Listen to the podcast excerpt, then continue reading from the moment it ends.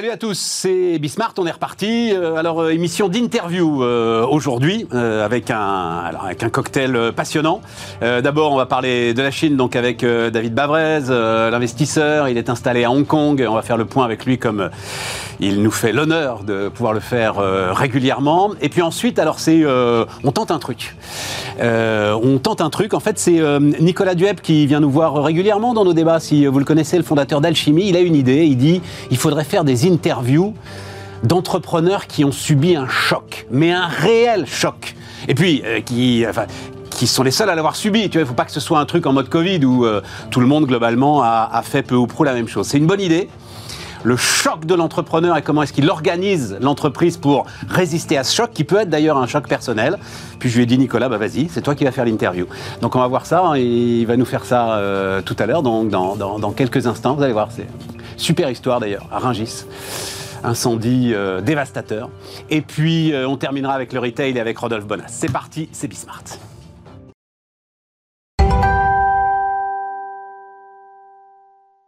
Donc, David Bavrez euh, avec nous. Salut David, installé à Hong Kong, toujours à Hong Kong. Hein, toujours, à Hong Kong. Tu as résisté aux multiples confinements. Je me souviens la dernière fois, peut-être qu'on s'était vu, tu retournais en Chine, tu racontais le, le marathon euh, sécuritaire que tu allais devoir affronter. C'était quoi? C'était trois semaines dans une chambre d'hôtel sans pouvoir en sortir. Hein. Trois semaines de quarantaine, oui. Ouais, voilà, c'est ça. C'était ça le truc. C'est pas top. Ah non De tôle, quoi. Trois semaines de tôle. Enfin, bon, tôle euh, un peu dans le luxe, mais trois semaines de tôle. Bon, euh, là, c'est reparti. Tiens, eh, raconte-moi, parce que je, lis ce que tu écris dans l'opinion avec euh, beaucoup d'intérêt. Et la dernière chronique, donc, c'était pas ce lundi-là, mais le lundi d'avant. CATL. Raconte-moi pourquoi. Alors, ce que c'est d'abord que CATL, j'ai découvert ça, je dois dire, grâce à toi. Et puis, euh, pourquoi ça t'intéresse Alors, CATL, c'est une des plus grandes réussites industrielles chinoises des dix dernières années. C'est le leader mondial de la batterie électrique, dont l'ensemble du monde va avoir besoin.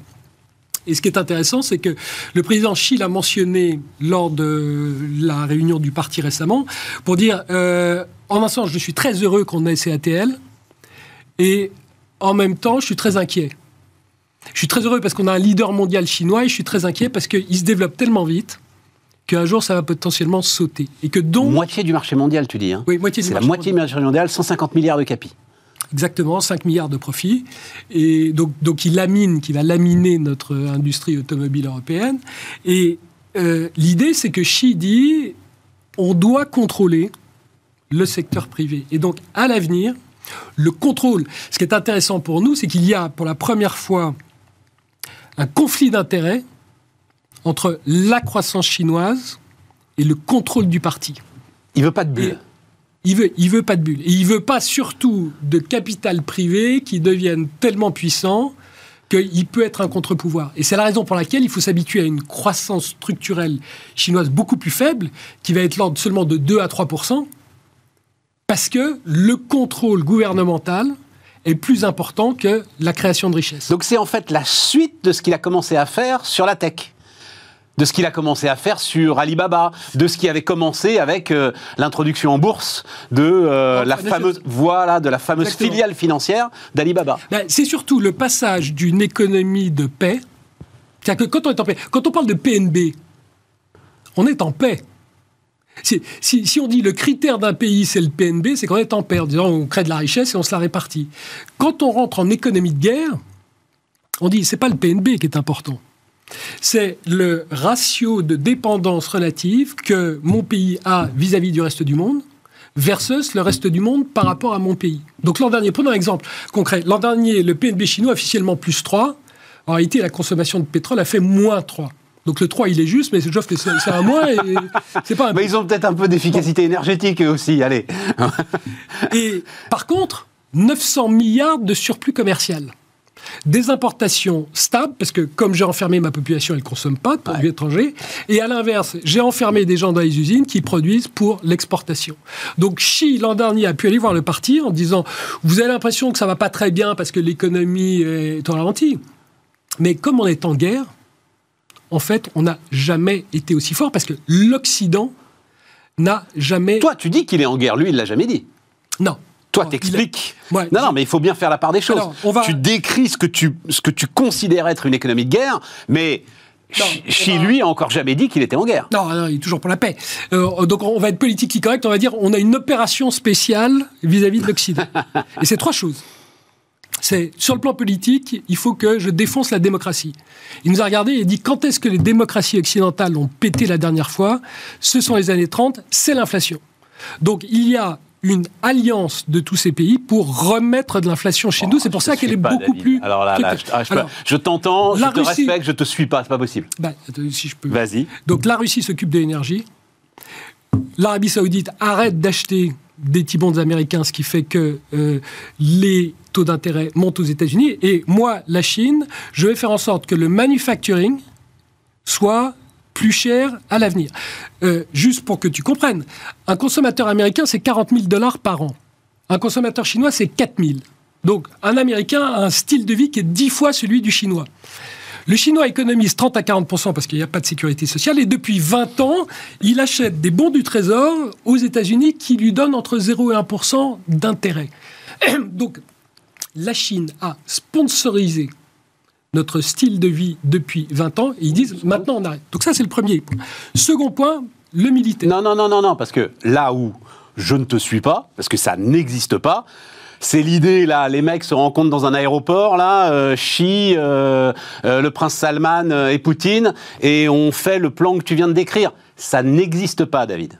Alors, que ce soit à un moment une conjonction d'intérêts euh, euh, qui se rencontrent euh, pour des raisons diverses et variées, pourquoi pas Mais l'idée d'un plan pensé, d'une stratégie, ça n'existe pas. Alors les Chinois ne font que ça. Nous, on le fait oui, pas. Mais, mais, pas avec les Russes, pas avec les Saoudiens. Enfin, Quand on s'était vu il y a un an, j'avais dit nous rentrons en économie de guerre, personne m'a cru. le président Macron l'a dit au mois de septembre. Qu'est-ce qui s'est passé depuis? Il y a eu un Chip Act. C'est-à-dire que les États-Unis, dix jours avant le congrès au mois d'octobre, on dit à la Chine, nous vous coupons toute la haute technologie des semi-conducteurs. Donc c'est l'offre. Je vous coupe l'offre. Aujourd'hui, en train de refaire le même quand le président Xi est allé en Arabie Saoudite voir MBS au mois de décembre, il lui a dit je ne te paye plus en dollars, je te paye qu'en RMB. Et avec les RMB que toi, tu vas m'acheter tout l'équipement solaire. Et je vais construire une industrie solaire en Arabie Saoudite entre mes, mes besoins du marché chinois les besoins d'Arabie Saoudite et un peu les besoins de l'Europe, je ne fournirai rien aux États-Unis. Et donc, le plan Green, le Green Deal de Biden, comme la Chine produit entre 2 tiers et 75% de l'industrie solaire et éolienne, eh bien, les États-Unis ne pourront pas faire leur plan. Et c'est ça l'économie de guerre. Donc là, non mais c'est pour ça qu'on ferme. Alors ça, pour le coup, ça, David, on ferme j'entends, je note, tu es le premier à le dire. Ah bah, ah. bah, c'est pour ça que tu es là. non, mais je suis pas le premier. Donc, je note. Je suis peut-être le premier à Paris, mais je suis pas le premier dans le monde, parce qu'il y a beaucoup de gens, je suis pas, il y a beaucoup de gens qui l'ont vu.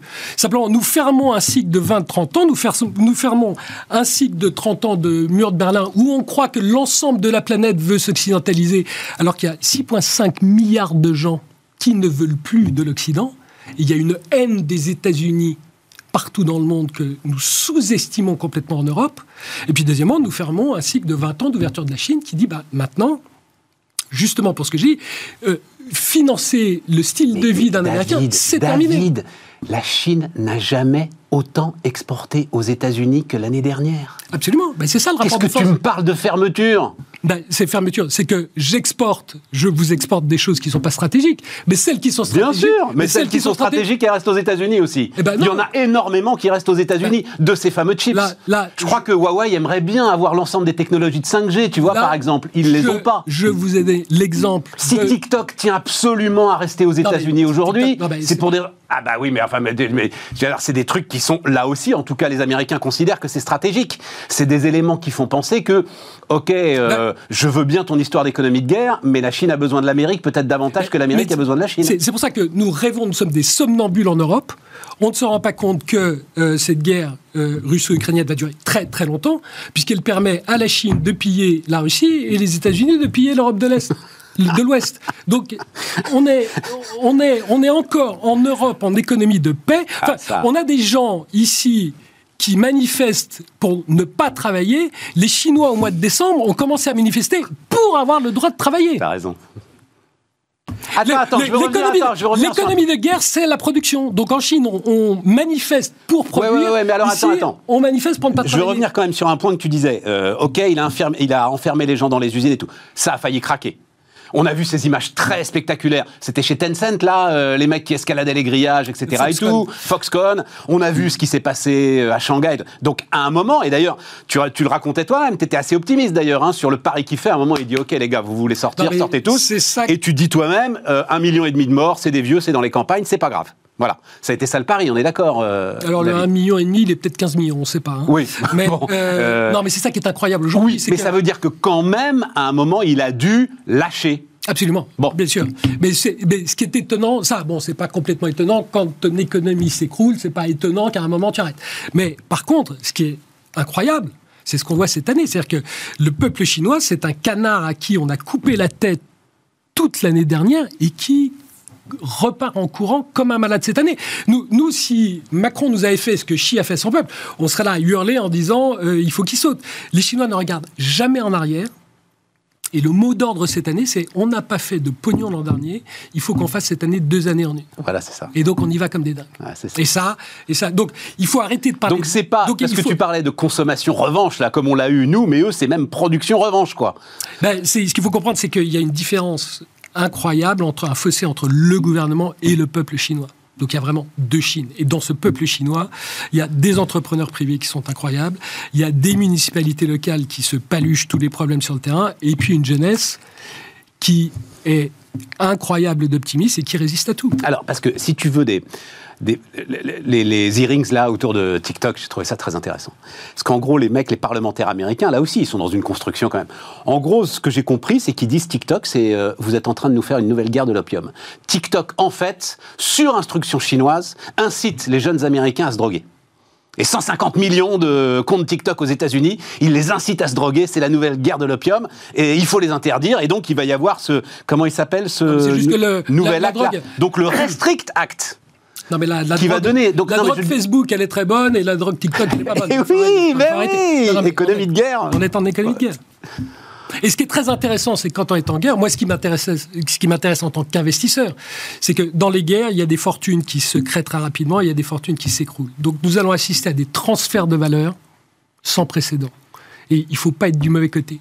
Donc, prenons un exemple, le- le- les gazoducs.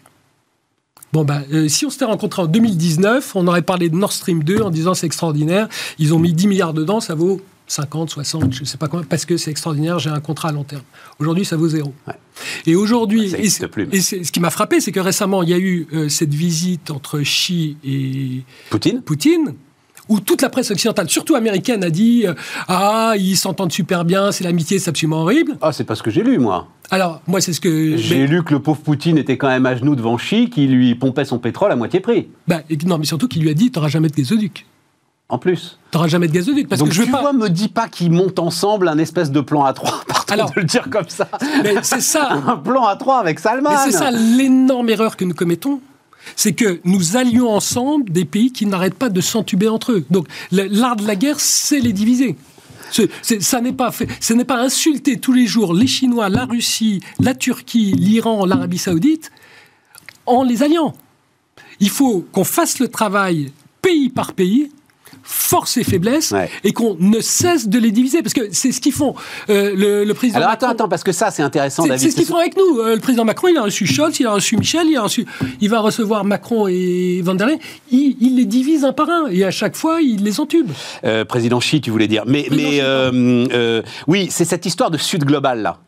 Hein, c'est ça, toi, tu, tu, tu- quand tu dis euh, la haine des États-Unis et tout, donc c'est c'est ce truc qui est en train de revenir, en partie poussé par Poutine, peut-être aussi poussé par les Bah, Chinois. C'est l'idée, euh, back to euh, années 70. Euh, oui, il y a un Sud. Euh, et d'ailleurs, tu le dis dans ta chronique de l'opinion, tu dis le, le- le- le- la Chine va redevenir une économie en développement. Oui, alors le, le Sud global, c'est quand même 6,5 milliards de gens. C'est-à-dire que nous, nous sommes, nous occidentaux. Oui, mais ils se détestent entre eux. Oui, mais attends, Les Vietnamiens nous, supportent pas Nous, occidentaux, nous avons en gros 10%. Si on était une société, si on était une compagnie, on a 10% des actions et 90% des droits de vote. Donc, tant qu'on fait le boulot, les autres actionnaires, ils, ils disent c'est OK. Mais quand on, quand on commence à faire n'importe quoi, quand les États-Unis sont en train de nous créer une euh, crise financière qui va être de l'ampleur de 2008, eh ben on n'est plus d'accord. Et on dit on va plus acheter de dollars. Donc le gouvernement singapourien, qui est très neutre, au mois de janvier, on ne va pas parler en Occident, a acheté 45 tonnes d'or. Ils ont augmenté leurs réserves de 30%. Donc c'est ça la dédollarisation. Et, donc, c'est pour ça que, euh, et, en fait, pour tous ces pays, l'élément clé, ça a été la saisine des 300 milliards de réserves russes en disant on ne peut plus avoir des dollars parce qu'ils ne sont, pas, sont pas sécurisés. On les États-Unis peuvent nous les piquer à tout moment. Bon, donc, donc c'est absolument passionnant parce que. Ah oui, c'est passionnant ce que non, tu racontes. C'est toujours, de toute façon. Enfin, moi, en tant qu'investisseur, j'ai un an d'âge mental puisque je ferme un cycle de 30 ans d'Occident, 20 ans de Chine, et je vois bien qu'il va y avoir des transferts de... Quand je dis qu'un gazoduc, ça vaut zéro, à l'inverse, euh, les câbles sous-marins, Internet, nous, on a une société Alcatel Submarine qui faisait ça. On l'a vendu à Nokia avec Alcatel en disant on s'en fout, c'est absolument pas stratégique. Bon, euh, début février, il y a 14 câbles sous-marins qui relient la Chine à Taïwan et qui font qu'Internet va à Taïwan. De manière totalement malencontreuse, deux bateaux de pêche chinois, la première semaine de février, ont coupé deux des câbles. Bien, eh bien, ces actifs maintenant, et la Hollande a reçu par des renseignements que Poutine voulait couper tous les câbles Internet. Oui, oui, j'ai vu, ça. C'est une histoire qui, traîne depuis un long moment. Donc, hein, absolument. J'essaie d'expliquer. J'essaie d'expliquer le passage d'une économie de paix à une économie de guerre. Économie de paix, un câble sous-marin, ça vaut pas grand-chose. Un gazoduc, ça vaut une fortune. Aujourd'hui, économie de guerre. Un gazoduc qui est un business model bilatéral, fondé sur l'état de droit, un contrat vaut zéro parce qu'il nous reste euh, une trente là, tout ça est passionnant, mais il nous reste une trente. Euh, Taïwan, euh, on reste dans une histoire au, long cours. Alors, très contre-intuitif, quand on parle à l'élite taïwanaise, elle dit nous sommes plus, nous avons plus peur des Américains que des Chinois. Nous avons plus peur de la provocation ah oui. américaine. Alors, ils veulent absolument pas devenir chinois. Et donc, ce que fait Wang Yuning, qui est l'homme, la, tête pensante du parti, c'est qu'il a vu qu'un un, pays de système ne pouvait pas marcher après ce qui s'est passé à Hong Kong. Et donc là, il travaille sur un Commonwealth en disant euh, qu'est-ce qu'on peut pas faire un truc comme euh, l'Australie et le Royaume-Uni. Ouais. Oui, parce que bah, tu le vis toi-même à Hong Kong. Hong Kong. Hong Kong maintenant est complètement. Personnellement, je ne crois pas. Commun, communistarisé. Euh, Hong Kong fait partie de la Chine. Oui, voilà, il n'y a plus de statut spécial. On a découpé les libertés, libertés individuelles ont disparu, liberté du business est rétablie. Et, euh, et, Hong Kong va être la Vienne de cette Seconde Guerre froide. C'est le seul endroit où Américains et Chinois peuvent se rencontrer au monde. Donc la, la ville va boomer. C'est pour ça que c'est passionnant d'y être. Bon, ben voilà. Merci, David. David Bavrel, donc bon, et puis on se revoit dans six mois. Hein, bah, très volontiers. Ah bah oui, oui. Ah non, bah c'est. Bah ça, il va se passer. C'est comme les Galeries Lafayette, il va toujours se passer des choses. c'est comme les Galeries Lafayette. David Bavrel, donc, euh, qui nous accompagnait, et maintenant donc l'entrepreneur face au choc. Vous allez voir ça.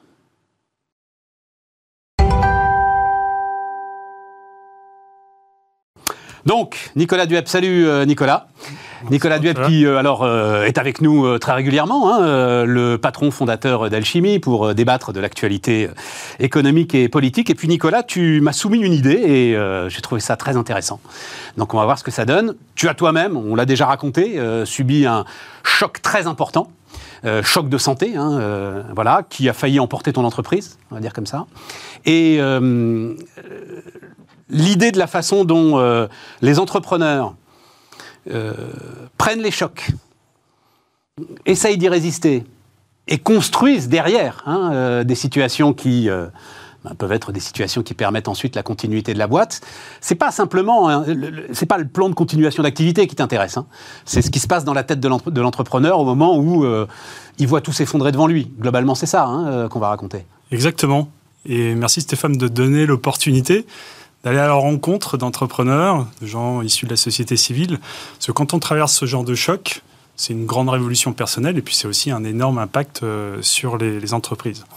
Alors la première histoire que je Alors, vais tu raconter. vas nous présenter ton premier invité. Voilà, en fait, euh, on est le 25 septembre, le dimanche 25 septembre, il est 14h. Alors les Parisiens. 2022, c'est C'est 2022. voilà. Les Parisiens s'en souviennent, puisqu'à 14h, à un moment donné, un énorme nuage de fumée noire est apparu au sud de la ville, direction sud. C'était une, une belle journée euh, bleue, euh, un, un- un samedi, un dimanche très sympathique. Et en fait, à Rungis, qui est le plus grand marché euh, d'alimentaire euh, en France, dans le secteur euh, fruits et légumes, il y a l'entrepôt le- du groupe Mandar qui brûle. Alors les pompiers interviennent. Les flammes sont tellement intenses hein, que en fait tout l'actif industriel de Mandar, qui est basé à Rungis, Faut que tu nous. Alors, Michel par- va par- nous expliquer ce que c'est que Mandar. parti, Vas-y, vas-y. Voilà, par, va- par, par, par, part en fumée en quelques minutes. Alors, en fait, le, le groupe Mandar, euh, tout le monde connaît sans connaître, en réalité. Parce qu'en fait, euh, c'est un groupement d'entreprises familiales hein, qui est euh, dans la production, la mise en marché la distribution de produits euh, alimentaires. Et en fait, pour la faire simple, hein, c'est quand tu vas au resto, même dans les grands restos étoilés, euh, les fruits et légumes qu'on sert sont issus des sociétés du Mandar. Alors j'ai invité comme premier invité Shaou Abramsik, euh, d'abord que je remercie euh, grandement parce que je sais que sa parole est rare et c'est surtout la première fois qu'il va s'exprimer euh, sur cet événement. Donc Shaoul, un grand merci pour ta confiance. Et donc ce dimanche à 14h, où es-tu? Comment tu es euh, mis au courant de ce qui euh, va euh, chambouler complètement la vie de ton entreprise? Alors donc c'est un dimanche, oui, il, est, un peu après-midi. Je viens de finir une, une séance de sport assez intense, à quelques kilomètres de Paris, et je reçois un coup de fil. Et je sens qu'au bout du fil, la personne est réellement inquiète, et il m'explique qu'il y a une grosse fumée qui sort de l'entrepôt de. Alors, euh, on ne voit pas tout de suite hein, euh, le, on va dire le, problème, en tout cas le gros problème. Euh, je pose des questions. Donc, la première chose, c'est est-ce qu'il y a des personnes à l'intérieur de l'entrepôt? Donc, il me confirme que non. Je la pose une deuxième fois. Hein, parce que c'est réellement ce qui m'est, euh, en tout cas, euh, venu à l'esprit. Donc, il me confirme qu'il n'y a personne à l'entrepôt. Mais au fur et à mesure que je lui parle, euh, je comprends que la situation s'aggrave parce que lui me dit bah, il y a plus de fumée, il y a plus de feu. Ma deuxième question, évidemment, c'est avez-vous appelé les pompiers et je sens que je me mets à, je m'apprête à venir en direction de Rungis, donc j'en ai pour une quarantaine de minutes. Et j'ai la personne au bout du fil et, et je me rends compte qu'au fur et à mesure, il y a... euh, Et tu vois le nuage sur ta route, non? Sur le et je vois- assez vite? et je vois le nuage très rapidement sur ma route. Alors c'est une entreprise familiale, le groupe Mandar, que, créé par tes parents, euh, avec aujourd'hui euh, avec tes frères. Comment tu les informes? Et euh, qu- qu'est-ce que tu partages à ce moment-là? Euh, Parce que c'est c'est tes actionnaires et en même temps c'est une très grande proximité et beaucoup d'émotions. Mon père était sur place lorsque c'est arrivé, donc euh, c'est aussi une information que j'ai eue, donc euh, j'avais pas besoin de l'informer, mais je le sentais très inquiet. J'ai demandé à le prendre en ligne. Euh, évidemment, donc j'ai appelé mes frères et au fur et à mesure, les, appels arrivent, donc les appels en absence arrivent, mais je leur explique que j'arrive, hein, qu'ils ne s'inquiètent pas. Et on va essayer de gérer la situation. Mais à ce moment-là, eux, ils voient que tout est cramé, qu'il Alors, on, on voit y a encore un peu d'espoir. On voit pas tout de suite que tout est cramé. Ça a commencé dans l'aile sud du bâtiment, donc on se dit euh, l'outil euh, se trouve euh, sur l'aile nord, donc on, on- on pense à un moment D'accord. euh, qu'il y a, que, que le bâtiment en partie va être sauvé. Et alors, à quoi tu penses immédiatement? Est-ce que tu commences à faire un plan d'action quand tu as tous ces éléments-là et que tu réalises que ça va être grave? Oui, j'ai le cœur qui bat la chamade. Euh, je vois une fumée euh, énorme et je, je vois la gravité et je sens qu'il va y avoir un chaos. Donc c'est vraiment le chaos. Je sais que je vais arriver et je vais devoir gérer une situation de crise. C'est votre unique entrepôt? C'est pas notre unique entrepôt, c'est la maison mère. hein. C'est un entrepôt qui est assez grand, qui fait plus de 10 000 mètres carrés. Euh, mais nous avons euh, plusieurs, entrepôts, euh, plusieurs entrepôts en France. Alors cette situation de, cha- de chaos, euh, toi tu as fait l'armée, tu as eu des expériences euh, assez fortes dans l'armée, donc euh, ce côté opération spéciale en terrain hostile, prise de décision solitaire, tu as déjà vécu ce genre de choses, est-ce que tu arrives à faire un parallèle entre les deux? Alors, le, premier parallèle que je fais, c'est que je me rends compte que je suis dans un état de choc, mais j'arrive à réfléchir. Et ça, c'est quelque chose qui me renoue hein, avec, avec mon passé militaire. Euh, c'est euh, la possibilité réellement de pouvoir mettre de l'ordre dans des idées, si on peut le dire comme ça, dans une situation de stress extrême. Parce que j'étais dans une situation de stress. Donc j'ai renoué avec, avec mon passé, avec mon passé militaire à ce moment-là. Quand j'ai su que je devais gérer une crise forte et que le bâtiment ne pouvait pas être sauvé. Et alors du coup, tu vas mettre en place euh, des cellules de crise. Tu m'as raconté que tu as huit cellules de crise. Est-ce que tu peux nous expliquer un peu la, cette attends, méthode? Attends, attends, tu vas vite parce que donc les pompiers sont sur place quand même. À, partir de combien de temps est-ce que vous allez pouvoir rentrer pour constater à quel moment, donc là on est dimanche, euh, tu arrives sur place, il est quoi, 15 heures? À quel moment tu sais que euh, les dégâts sont ce qu'ils sont? J'ai eu en ligne des personnes des autorités, j'ai eu la préfecture et j'ai compris que le bâtiment n'allait pas être sauvé. Donc je savais en arrivant que, que, le bâtiment, que le bâtiment n'allait pas être sauvé. Et effectivement, en arrivant, euh, j'ai été amené tout de suite à la cellule de commandement. Et euh, Parce que eux, leur obsession, les pompiers, c'est de confiner. Confiner, et voilà. Évidemment, évidemment. Donc euh, ça, on ne le comprend pas tout de suite et, on, nous explique très rapidement. Écoutez, monsieur, votre bâtiment ne pourra pas être sauvé. Et voilà, c'est ça. Et enfin, bon, expérience militaire qui permet sans doute aussi de comprendre ce qu'ils disent. Parce qu'on peut penser aussi qu'il y a des chefs d'entreprise qui, dans cette situation-là, ne comprendraient pas. Enfin, euh, euh, prendraient à partie des autorités en disant mais enfin c'est pas possible, vous vous rendez pas compte, il faut, il faut tout faire. Comment on sépare à ce moment-là le cœur et les émotions euh, du cerveau quoi? Comment tu as, pu gérer Alors, les émotions restent, la peur reste, ça, euh, c'est une évidence. Par contre, le raisonnement euh, se met en place. Donc la possibilité de réfléchir dans une situation euh, chaotique, je, l'ai déjà éprouvé il y a de ça quelques années. Et, j'ai compris que le problème était tellement important qu'il fallait le segmenter. Il fallait le séquencer.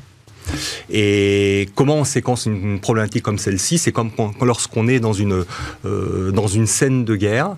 Euh, ou par exemple vous, êtes, euh, avez des blessés autour de vous, donc lorsque vous prenez le commandement, le problème est tellement énorme, le choc est tellement énorme, l'émotion est tellement grande que si vous ne séquencez pas des actions, bah, vous ne sortez pas de ce bordel. Et comment on séquence euh, On séquence en mettant, en sécurisant la zone. Donc on met des personnes qui sécurisent la zone. Il y a des personnes qui s'occupent des blessés. Il y a des personnes qui vont nettoyer la zone. Pourquoi? Parce qu'on doit réfléchir à, se faire exfiltrer. Donc euh, il n'y a aucun hélicoptère qui va atterrir dans une zone euh, où il y a des risques. Donc euh, il faut aussi nettoyer. Donc la manière de séquencer dans mon expérience militaire m'a permis aussi de se dire le problème est tellement énorme, il n'y a plus rien à sauver, on sait très bien qu'il ne va plus rien se passer sur cette zone comment on arrive à, séquencer et comment on séquence? Ben, On crée des cellules de crise alors comment tu choisis, comment tu choisis euh, à ce moment-là les, personnes qui vont gérer les cellules de crise Comment tu arrives à, t'organiser avec ton équipe resserrée? Parce que c'est pas forcément l'équipe du comité de direction dont tu as l'habitude. C'est des nouvelles personnes avec des compétences euh, totalement extraordinaires. Alors oui, il euh, y, avait y, avait, y avait très peu de personnes. évidemment, il y avait mes frères hein, qui font partie hein, du comité de direction qui étaient à mes côtés.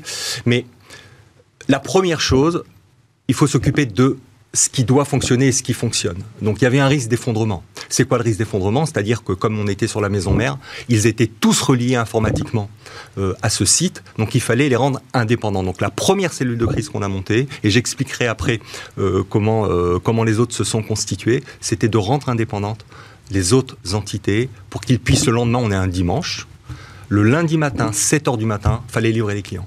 Et pour ça, bah, il faut s'occuper déjà de ce, qui, de ce qui fonctionne. Donc la première cellule de crise qui a été montée, c'est une cellule de crise technique. Donc service IT. Euh, ils avaient comme mission une mission claire, nette et précise. Demain, 7 heures du matin, vous avez, ils doivent avoir du téléphone, Internet et une capacité, même en mode dégradé, de pouvoir opérer. Ça, c'est la première cellule de crise qui a été montée. Et après, en termes de communication, comment tu as pu informer tes salariés Parce qu'il y en a qui vont arriver le lundi matin sans nécessairement avoir l'information. Comment. Euh, Attends, là aussi, tu vas peut-être un petit peu vite quand même, parce que. Et les autres cellules de crise On est toujours donc le, dimanche après-midi, c'est ça hein, euh, Alors, on est. et, donc, les, quelques autres que tu montes dans l'urgence. Une fois que tu as eu ça, OK, celle-là, continuation d'activité, OK. Et les deux ou trois autres que tu montes dans l'urgence il n'y a plus de cellules de crise qui sont montées dans l'urgence. D'accord, c'est la seule. La première cellule de crise qui a été montée. Les autres, elles peuvent attendre quelques jours. À 15 heures, à partir de 15 heures, donc on a réquisitionné, parce qu'il faut de la place pour des cellules de crise. Il faut des, il faut des locaux. il faut des bureaux, il faut des paperboards, il faut des ordinateurs portables. Donc, on a réquisitionné euh, euh, les, les, bureaux d'une de nos boîtes à Rungis, déjà le dimanche. On a enlevé tout ce qu'il y avait dans les bureaux, mais de manière assez ordonnée mais rapide, et on a pris possession des bureaux. C'est-à-dire qu'il y avait cinq bureaux, cinq bureaux, prise de possession des bureaux. Deuxième cellule de crise, c'est une cellule de crise stratégique, c'est-à-dire qu'on s'est assis avec mes frères avant euh, de, de, rassembler le personnel. Euh, et on s'est dit, bah écoutez, euh, on fait quoi là? On démarre On redémarre pas Si on démarre, on démarre comment? Qu'est-ce qu'on pourra pas redémarrer Donc on a mis en place le projet. Avant de monter des cellules de crise, les autres cellules de crise, il faut mettre en place un projet. C'est quoi le projet C'est reconstruire un outil à proximité, ou de prendre possession plutôt d'un outil à proximité avec des nouveaux process et processus. Pourquoi? Parce que l'outil qui a brûlé était quasiment 100% mécanisé. Donc très industrialisé, très mécanisé. Et on savait très bien qu'il fallait réécrire tout ça. Derrière, il y a eu euh, des cellules de crise qui sont des cellules de crise techniques, nouveaux travaux. Et en combien de temps C'est-à-dire la décision, parce que c'est ça qui... La décision, on repart avec tes frères, elle est prise quand? Le dimanche soir, à 18h, euh, on va pouvoir repartir euh? On a dîné tous ensemble en famille. D'accord. Le... Ce dimanche. Ouais. Donc le temps que ça retombe un petit peu quand même.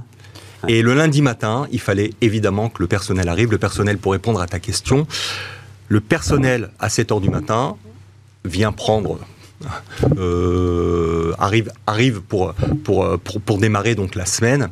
Et il fallait qu'on puisse les regrouper. Donc on a, euh, j'ai demandé euh, donc à la CEMARIS, qui est l'entité qui gère le mine de Ringis, de nous ouvrir la salle des fêtes. Ce qui a, pour vous dire, il y avait 213 collaborateurs sur le site. Donc on savait que le lendemain, 213 collaborateurs allaient être ré réacheminés sur cet endroit et c'est là euh, où on a euh, rassemblé la totalité du personnel. Et là, euh, en tant qu'entreprise familiale, tu vas seul, tu vas pas seul, tu vas avec tes parents, tu vas avec tes frères. Comment tu comment tu communiques et comment tu arrives à marier la vision de long terme de on redémarre, les valeurs du groupe et puis ce qu'on va faire ce matin de façon tangible quoi.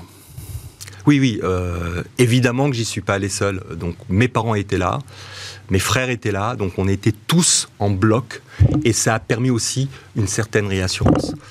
Euh, moi, j'ai vu 213 collaborateurs chialer. Vraiment? Tous, sans exception. Et, j'ai, et je me suis obligé, je me suis obligé à ce moment-là à ne pas pleurer. Je me suis obligé, je me suis dit, il faut que tu restes et que tu montres que tu prends les choses en main.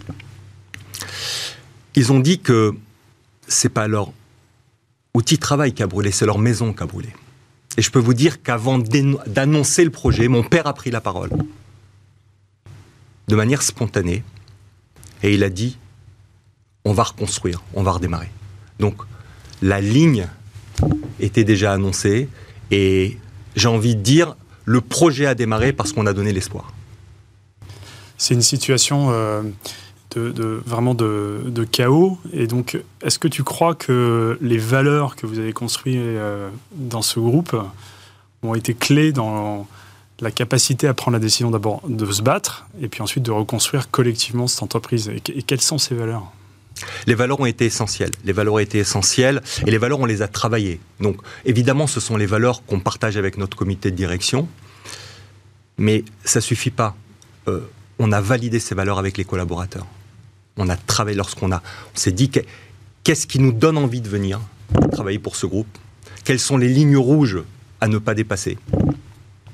Quelles sont les contraintes qu'on se donne? Et effectivement, ces valeurs ont été, euh, ont été énoncées et on les a fait valider avec une grosse partie de nos collaborateurs. Et c'est ce qu'on appelle des valeurs ancrées. Et je peux vous dire que ça a été évidemment essentiel. La deuxième chose, ça a été évidemment le choix euh, des collaborateurs. Qui va être dans la cellule de crise? Qui va gérer tel et tel sujet? Est-ce qu'ils ont l'habitude de travailler ensemble? Est-ce que les services généraux ont l'habitude de de travailler déjà avec les opérationnels? Les gens étaient volontaires pour rejoindre la cellule de crise? Oui, il y a eu plus de, de, de demandes que d'élus. Et le choix, le choix des personnes, ça a été d'abord, y compris dans les valeurs, la bonne connaissance de nos collaborateurs. On savait qui ils étaient, quelles étaient leurs qualités et leur capacité à être des marathoniens. Pourquoi? Parce que lorsqu'on ouvre une cellule de crise, on ne sait pas quand est-ce qu'on va la fermer. Ça peut durer des heures, ça peut durer des jours, ça peut durer des semaines. Alors, tu fais bien le lien avec le, marathon et un sujet qui me passionne en tant que dirigeant, c'est l'énergie. Attends, moi, il me manque une petite question quand même. Vas-y. C'est le banquier. Cellule parce, que, parce qu'à un moment, il a fallu. Enfin, il faut assurer les. Enfin, le banquier, l'assureur. les sujets terre à terre. mais, mais l'immédiat, c'est le banquier. Il faut être sûr que quand même, je vais avoir la trésorerie nécessaire pour continuer à assurer les salaires, quel que soit le niveau d'activité que je vais avoir. Cellule de crise financière, lundi matin, troisième cellule ouverte, s'assurer que les entités qui, qui sont en dehors de Rungis fonctionnent. Parce que, vous savez, lorsque vous avez un incendie, la première chose qui vous arrive, lorsque ça se sait, vous perdez toutes vos assurances crédit. C'est automatique. Bon, vous les récupérez après, mais sur le moment, pour éviter une situation d'emballement, euh, il y a une cellule de crise financière qui, elle, s'est assurée de deux choses. D'abord, de, de communiquer avec les banquiers. La deuxième chose, de s'assurer que les lignes sont ouvertes. Vous savez, euh, même si euh, vous avez de l'argent sur le compte, Bien sûr. il faut pouvoir l'utiliser. Bien sûr. cette partie-là a été vraiment très rapidement gérée par la cellule, cellule de crise financière. Alors, reviens... un cahier des charges bien. Non, non, et ça veut dire que tu parlais des valeurs, ça veut dire que les relations avec le banquier sont aussi, dans ces moments-là, quelque chose de très important, et ça veut dire que les relations avaient été bonnes. D'ailleurs, excellente. Voilà. D'ailleurs, quel, est le soutien dans, dans, les stakeholders de la boîte, de, tes fournisseurs, de tes clients? Comment eux ont réagi en, sachant, en, apprenant euh, l'incendie de Mandar Moi, je trouve que la réaction a été euh, a été assez extraordinaire de manière générale. Vous savez, on est dans les, nous sommes dans les produits frais, c'est-à-dire que nos clients n'ont pas de stock. Nos fournisseurs, euh, nous avons des encours très importants avec eux. Et euh, pour la grande majorité d'entre eux, la très grande majorité, j'ai envie de dire, euh, ils ont vraiment joué le jeu et ils nous ont même assuré qu'ils seraient là lorsque nous serons prêts. Et ça, ça a été un message aussi d'espoir vis-à-vis des équipes. Très important. Donc une confiance qui se construit dans le temps et c'est le moment où on touche euh, finalement les, les, dividendes, les dividendes des valeurs dont on parle toujours mais dont on peut euh, mesurer à, ce moment-là l'importance. Alors je reviens. Euh, on n'est pas loin du bout là hein, quand même. Je, je, hein, reviens justement sur l'énergie qui est quand même mon sujet, mon sujet fétiche. Quand physiquement, humainement, quand on est le dirigeant, moi j'ai l'habitude de dire que le dirigeant c'est la station-service à énergie de, de, de, de l'entreprise. Comment toi tu gères à ce moment-là? Comment tu te ressources? Où est-ce que tu vas trouver euh, l'énergie perpétuelle pour entretenir et pour redonner l'élan? L'immense énergie qui m'est donnée par, euh, par ma famille, d'ailleurs, mon épouse et, mes trois garçons. Donc ça, c'est, j'ai eu un soutien énorme. Mais euh, voilà, cette, cette énergie-là, évidemment, j'en avais besoin. la confiance de mes collaborateurs, mais on va dire, le regain de confiance, y compris de mes frères actionnaires et de mes parents. C'est-à-dire qu'il y a eu vraiment, euh, ça, donne, ça donne vraiment cet élan. Et euh, évidemment, euh, puiser à l'intérieur de soi-même, c'est-à-dire que on sait que c'est une mission, on se doit de la réussir. Et voilà, ça, ça donne une force, ça donne une force qu'on puise à l'intérieur. Et euh, dernière question? Un, dernier, une dernier point, c'est finalement on se prépare tous à des plans euh, de crash, mais on se dit ça n'arrivera jamais. Donc comme pour ma santé, toi mm. c'est arrivé. Quel conseil tu donnerais aujourd'hui à d'autres entrepreneurs euh, pour se préparer à ces scénarios apocalyptiques? Bah, c'est d'abord s'y préparer. C'est d'abord s'y préparer. Non, on faire des opérations commando. On, on, est, on est vraiment pas obligé, mais euh, parce que là, pour le coup, j'étais pas préparé à ça. Donc c'est ce qui m'a permis. Mais là, c'est de se préparer. C'est quoi de se préparer? C'est-à-dire de, de se dire quelles sont les équipes qui seraient susceptibles de pouvoir opérer dans une situation comme celle-ci, écrire les choses, écrire les choses. Ouais. Shaoul, un grand merci d'avoir partagé et d'être venu pour euh, vivre euh, cet événement, enfin cet accident ensemble et euh, parler de rupture et de rebond, parce qu'on parle pas souvent du succès, mais pas toutes ces, toutes ces ruptures dans la vie d'entreprise. Oui, parce que alors, c'est juste là, quoi, donc six mois après? 45 jours après. 45 jours après. 45 jours après, c'est reparti. 45 jours après, nous avons déménagé dans, dans, un nouvel entrepôt. et ça a été extrêmement rapide. Extrêmement rapide. Donc nous avons démarré, nous sommes là, nos clients nous font confiance et, et ce site-là va perdurer. Il n'y a pas eu de rupture de fruits et légumes dans nos assiettes. Non, non, et puis la leçon, mais je pense que ce sera la leçon à chaque fois qu'on aura cet entretien, Nicolas, c'est absolument passionnant. La leçon, c'est que c'est. Combien On n'a pas dit 20 euh, ans, 20 ans d'histoire de l'entreprise? 40 ans. 40, ans d'histoire de l'entreprise qui permettent ça. On a, ça, voilà. Ça, on l'a parfaitement compris, hein, des relations avec l'ensemble des parties prenantes. Merci, euh, Shaoul, merci beaucoup. Merci. Merci à merci, Nicolas. Formidable. Et, euh, eh ben, euh, on se retrouvera pour une, une prochaine aventure de résistance au choc. On continue Bismart.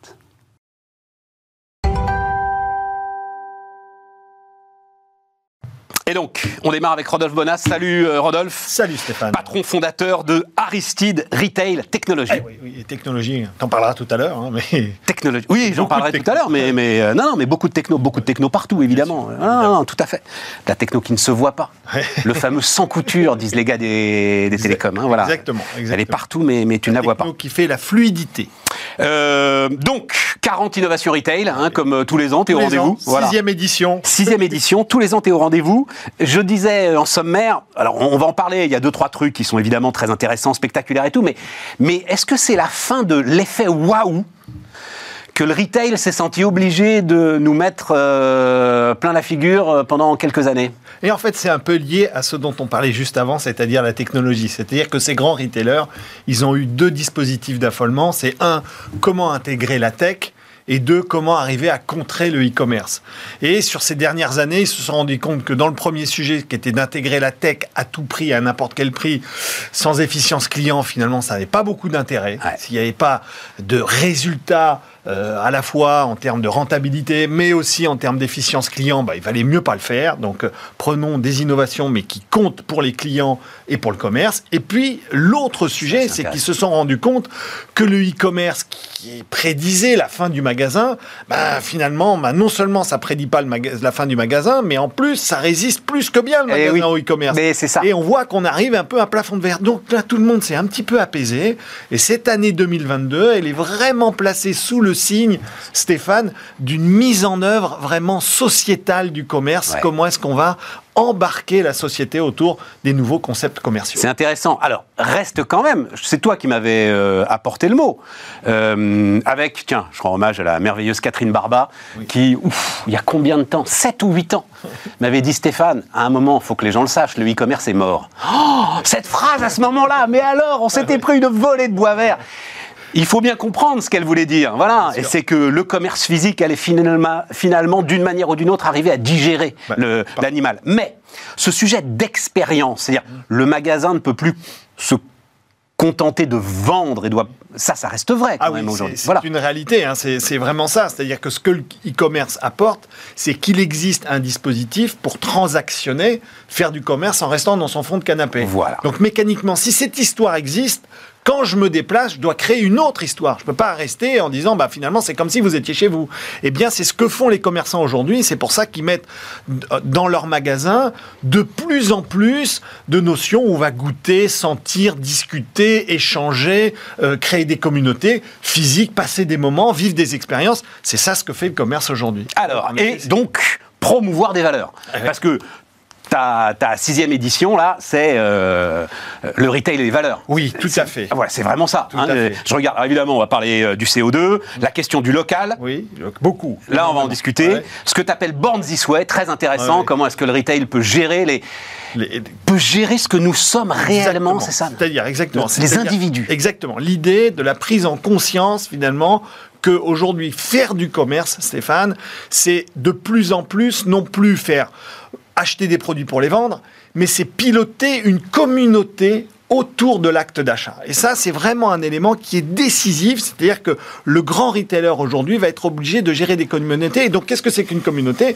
C'est d'abord des gens qui croient dans les mêmes valeurs, Stéphane, c'est-à-dire des gens qui partagent les mêmes valeurs. Donc, les marques de demain vont devoir développer, cultiver des terreaux de valeurs dans une très grande sincérité, c'est-à-dire non pas en disant je suis exemplaire sur tout, mais pas du tout. J'ai décidé de choisir une ou deux valeurs qui peuvent être le local, peut-être le bio, qui peut être l'inclusion. On a vu beaucoup de concepts où justement on commençait Ouais. à s'intéresser énormément euh, à, à- à la diversité. Moi, j'aime beaucoup. C'est ça ton côté là. hein, Ouais, c'est l'inclusion Ouais, tout à fait. C'est tout ce de qui toutes les formes de diversité. J'ai pas bien compris le mec qui te sert du café avec une patte d'ours, là. Alors ça c'est génial. C'est ça c'est un peu ça c'est ça ça, ça s'appelle le pot. Ouais. Beer pot en fait beer pot c'est c'est vraiment un, un commerce caché. C'est un secret place dans lequel tu vas avec ton QR code et, et sur un Shanghai, hein. À C'est Shanghai, à Shanghai exactement. C'est à Shanghai et donc il y a un mur.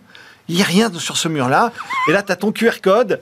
Et là, tu commandes un café, un chocolat chaud ou quoi que ce soit. Et subitement, le mur euh, disparaît. Il y a un trou. Et là, il y a une patte d'ours qui sort du mur et qui te rend ton café. C'est une expérience toute simple avec, avec les enfants, ils adorent ça parce que tu as le. Mais en fait, ce qu'il faut savoir, c'est qu'un employé sur deux derrière qui fait le café ou qui te donne le café au travers de cette petite batte, patte est un employé qui euh, euh, a, un, un handicap. Un handicap. Et, de- et donc, du coup. Et donc, ne pourrait ça- pas être face au client, ou en tout cas, il y aurait un biais dans la Exactement. relation au client. donc il y a ce côté où, il- où on a ce déguisement et on a cette histoire qui se passe. Ah, donc c'est un, truc de rien, c'est un truc très très léger, c'est rien du tout. Mais Mais les gens qui sont face à ce mur, ils le savent que de l'autre côté du Tout mur, il y a des gars qui Exactement, sont handicapés d'une exactement, manière ou d'une En autre. situation de handicap, exactement. Et donc, du coup, c'est comme ça qu'on arrive à les introduire en créant un nouveau concept.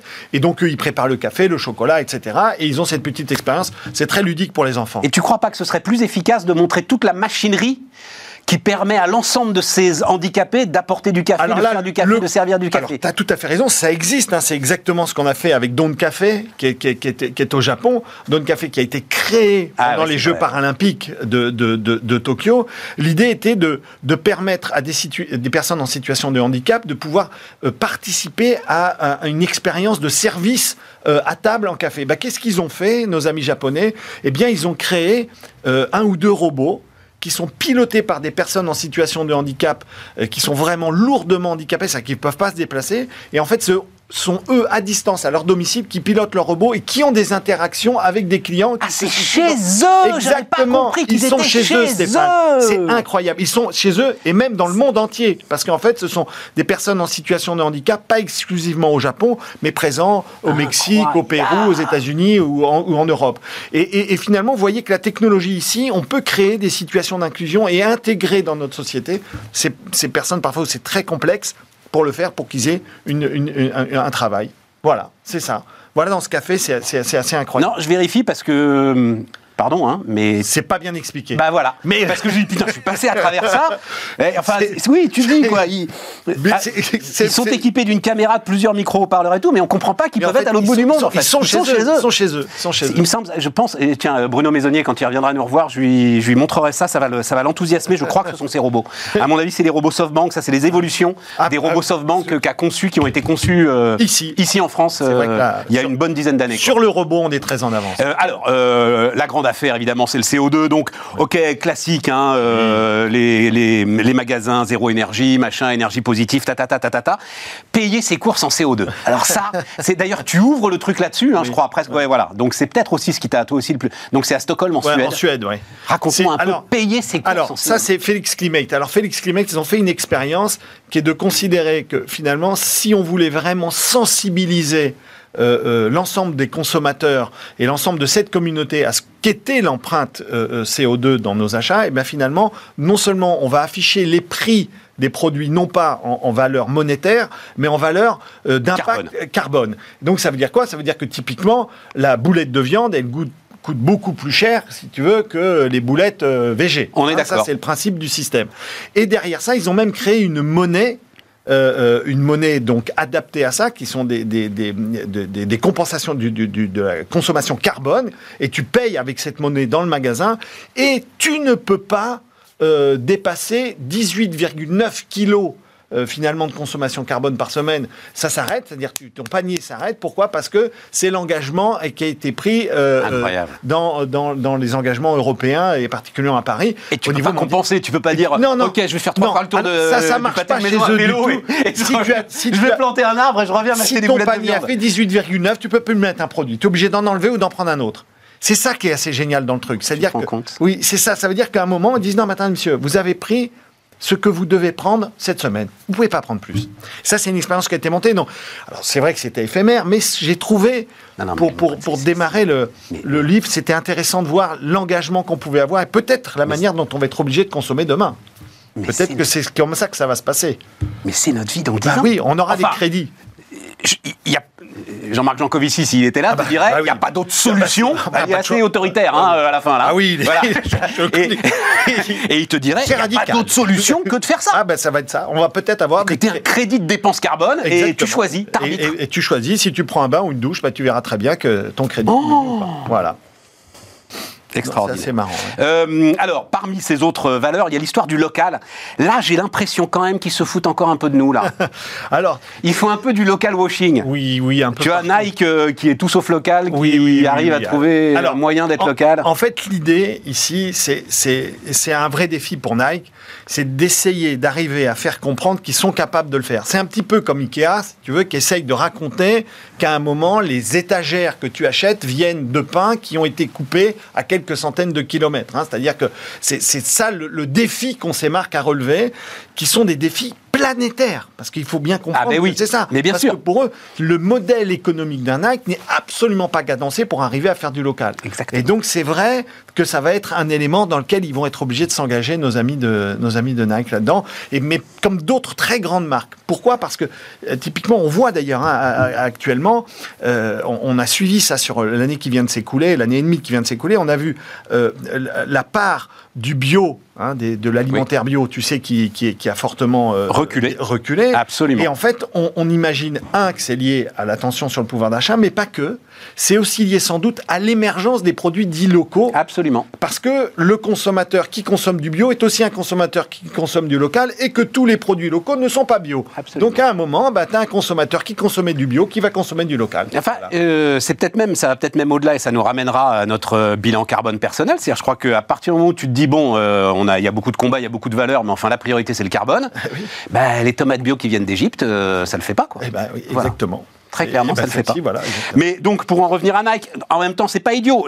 L'idée c'est euh, donc c'est un magasin qui est en Corée du Sud et l'idée c'est que la marque qui vend des pompes qui quand même ont été faites euh, en Chine euh, essaye quand même de, de rapprocher les événements sportifs du coin, c'est ça hein, C'est ça. ce L'idée, c'est de fédérer dans la communauté. Voilà et donc Alors- le magasin est un magasin sportif du coin, on va dire exactement. ça comme ça. Et il Voilà. va accompagner l'ensemble des petits clubs qu'il va avoir ça. dans son coin, que ce soit club de rugby, de football ou autre. C'est une idée, euh, c'est une idée qui est très très très très forte. Alors, qui est souvent plutôt portée par euh, des commerçants que des grandes marques, Ouais. hein, parce qu'aujourd'hui tous les commerçants ont cet ancrage ultra local pour essayer d'aider les petits clubs du coin, et donc euh, ça va s'inscrire là-dedans. Et ça vient aussi, surtout pour les équipementiers sportifs, essayer d'arriver à euh, aller à l'étape d'après, c'est-à-dire à créer des communautés de sportifs autour d'un lieu, d'un magasin, d'une ville, pour créer des événements. On l'avait sur Adidas, tu sais, qui organise régulièrement sur des villes bien précises au travers de son application, des courses Adidas dédiées. Et bien, c'est l'idée un peu de Nike Ouais. ici, Ouais. dans ce, dans, dans- en, en- en Corée, d'essayer d'arriver à vraiment créer des petites fédérations de communautés de gens et de sportifs sur ce magasin-là. Bon et puis donc le métaverse. Ah oui, le métaverse, oui, ça, ça va être... ah oui, ça, c'est- Bon alors là, euh, je peux pas vous montrer les, les images, Non, il aurait mais fallu, oui. mais on se retrouve quand même. Mais comme on l'a tous vu, hein, Oui, euh, on avait envoyé, euh, j'ai toujours eu un doute sur ce qu'ils auraient dû le faire quand Carrefour a acheté un bout donc de Sandbox, oui, euh, oui, hein, le, le- le- le- le métaverse oui. aujourd'hui le plus célèbre du monde. voilà, ils ont acheté des mètres carrés sur Sandbox, ils ont envoyé la démo, c'était pathétique. Enfin, c'était une espèce de 2D. Début, ouais. Et là aussi, on se retrouve quand même avec des images. euh, C'est des gars qui se baladent, qui ont l'air de Lego ou de Alors. Playmobil mal articulés. Oui, c'est un peu ça. Alors en fait, en fait, dans le métaverse, Stéphane, on est exactement dans Ouais. la même situation qu'on évoquait en début d'entretien, c'est-à-dire on est dans des retailers et des marques qui sont dans la frénésie du dispositif, qui disent attention, ça va nous arriver dessus, Ouais. faut absolument pas qu'on soit les derniers, Ouais. parce que euh, c'est le first mover advantage qui, qui va jouer. C'est pas forcément vrai, parce qu'il faut se souvenir aussi de ce qui s'est déroulé à l'éclatement de la fameuse bulle Internet qu'on a tous connue. La bulle Internet, elle n'a pas éclaté parce que les idées n'étaient pas bonnes, parce que les technologies n'étaient pas bonnes. Elle était simplement, elle a éclaté parce que l'audience n'était pas là. Parce qu'à l'époque, l'ADSL n'était pas euh, dans nos foyers, parce que la 4G et la 5G n'étaient pas déployées, et donc du coup, il n'y avait pas d'audience. Mais il faut savoir que toutes les sociétés qui ont disparu à l'é- à l'é- à l'éclatement de cette fameuse bulle Internet ont inventé tout ce qui est arrivé après. Les, les, les Non, j'ai Amazon et tous ces gens-là n'ont Donc tu rien es en train de me dire le métaverse c'est trop tôt. Eh bien, à mon avis, on est dans un dispositif où on va avoir une problématique d'audience. C'est-à-dire que euh, le métaverse est, extrêmement prometteur. Je vous raconte une petite anecdote en deux secondes, parce qu'il y a dix ans, euh, euh, dans, dans mon- dans ma petite expérience, j'ai lancé les premiers éléments en disant mais c'est pas possible qu'on puisse pas avoir une expérience de visites virtuelles de magasins euh, au travers de consoles ou de jeux, etc. On a essayé de faire ça, mais le problème c'est l'audience. C'est il faut s'assurer qu'on ait beaucoup de gens derrière pour que ça marche. Et là, dans le métaverse, on a vu quand on, quand on, quand on regarde euh, euh, l'expérience de Samsung, par exemple, qui n'a pas été un gros succès. Pourtant, ils ont mis beaucoup de moyens pour l'arriver à lancer ce téléphone au travers du métaverse. Ben, c'est le problème, c'est l'audience. Ils n'ont pas eu d'audience. Vous n'avez pas l'audience en, en fonction de ça. Voilà. Moi, je vais pas faire le boomer, tu vois, mais euh, c'est mon ami Anthony Morel qui parlait. Il parlait du cinéma en 3D. Il parlait, il y a quand même des innovations qui servent à rien. Et, euh, et un cinéma en 3D, on est d'accord, c'est quand même des innovations qui servent à rien. Et euh, moi, j'ai des gros doutes là-dessus. Mais je suis un peu d'accord. Ah, je suis un peu d'accord. Je suis un peu d'accord. Je vais t'expliquer pourquoi, parce que je raconte à nos amis. non, parce que en plus, mais- si on reparle de CO2, etc. Oui. et tout, c'est-à-dire ça Oui. bouffe de l'énergie quand même énorme. cette histoire-là. C'est hein. énorme, c'est énorme. Si j'ai un conseil à donner, allez voir Avatar en traditionnel et pas forcément en 3D parce que vous allez. Ah, tu parles du cinéma là, moi Oui. je te parlais du métaverse. Mais le métaverse, on va avoir un peu le même, la même logique, c'est-à-dire que la mise en œuvre de l'expérience doit se connecter avec une logique de communauté. C'est-à-dire, on va pas pouvoir faire autrement.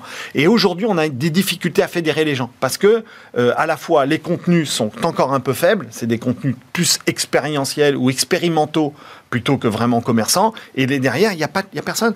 Tu connais toi des gens qui passent deux heures de leur vie par jour avec un casque sur la tête Alors moi oui, parce que c'est mon métier. Oui, mais Mais euh, ils sont pas très nombreux, Ouais, je suis voilà. d'accord avec toi. C'est- quand même aujourd'hui une petite communauté. Ils sont Mais pas très reste- nombreux et quand on reste à explique, venir. quand on décortique euh, le pourquoi du comment, de pourquoi est-ce que euh, Facebook a décidé de se lancer là-dedans, etc. et tout, euh, c'est des raisons qui sont des raisons très intéressantes, mais qui sont des raisons qui sont en fait presque plus propres à Facebook Ah bah, bien et, sûr. et aux problèmes que rencontrait Bien Facebook qu'à une véritable demande ou à l'identification d'une demande ou euh, c'est là où il y a un vrai problème avec alors, cette histoire. Alors, tu as 100% raison.